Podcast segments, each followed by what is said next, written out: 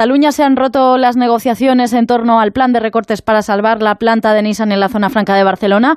Los representantes de la factoría en España han abandonado de madrugada las negociaciones con el comité de empresa y la novedad es que acaban de emitir un comunicado en el que informan de que han pedido a la dirección de la multinacional que tome una decisión. Onda Cero Barcelona, Laura Pons. Que tome una decisión este fin de semana para volver a negociar a partir de la semana que viene. Del contrario, los trabajadores ya anuncian movilizaciones. Nos lo ha explicado en Onda Cero un miembro del comité de empresa, Miguel Ángel Boiza. Vamos a ser pacientes, vamos a esperar durante el día de hoy y la mañana del lunes para, para que la empresa se lo piense y, vuelva a, a, relanzar las negociaciones.